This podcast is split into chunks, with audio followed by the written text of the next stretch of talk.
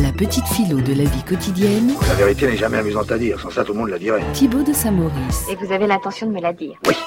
Et toute la vérité sera faite sur le tabou. Thibaut, avons-nous et avons-nous besoin de tabou? Tu restes là, tu ne bouges pas. Allô? Oui, Megan.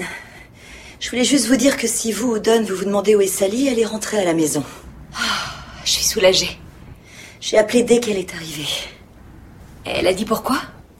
Eh bien, ma fille est devenue une femme.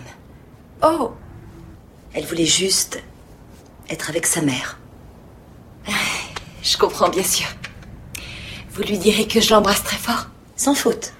Extrait donc euh, de la série Mad Men, hein, qui parle d'ailleurs sans trop en parler quand même hein, des premières règles d'une jeune fille, parce que les règles font partie, vous l'avez dit Thomas, de ces tabous culturels et sociaux qui se caractérisent par le fait qu'on n'en parle pas, ou du moins qu'on ne les représente pas, et que même on peut y associer parfois des valeurs négatives, comme on l'a dit, l'impureté, la honte ou la faiblesse.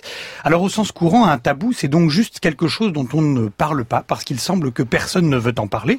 C'est une limite culturelle, sociale, morale dans nos conversations, et aussi, c'est une limite aussi de notre idéal de transparence démocratique. Bref, on vit tous avec des tabous, des tabous que l'on reprend à son compte, ou au contraire des tabous dont on s'affranchit pour devenir, comme on dit, un garçon ou une fille sans tabou. Mais alors, euh, est-ce que ça sert à quelque chose, ces tabous? Alors pour le comprendre, euh, il faut faire un petit détour par l'anthropologie. Les anthropologues s'intéressent aux tabous parce qu'ils remarquent que toutes les sociétés et les cultures qu'ils étudient, des plus simples aux plus complexes, ont des tabous.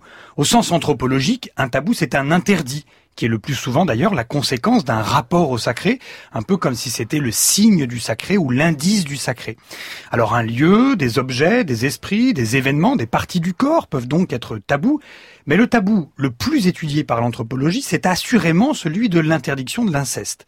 Lévi-Strauss, par exemple, tente d'expliquer pourquoi ce tabou-là est universel en en faisant l'interdit qui pousse les clans à aller chercher des partenaires de reproduction en dehors de ses propres membres.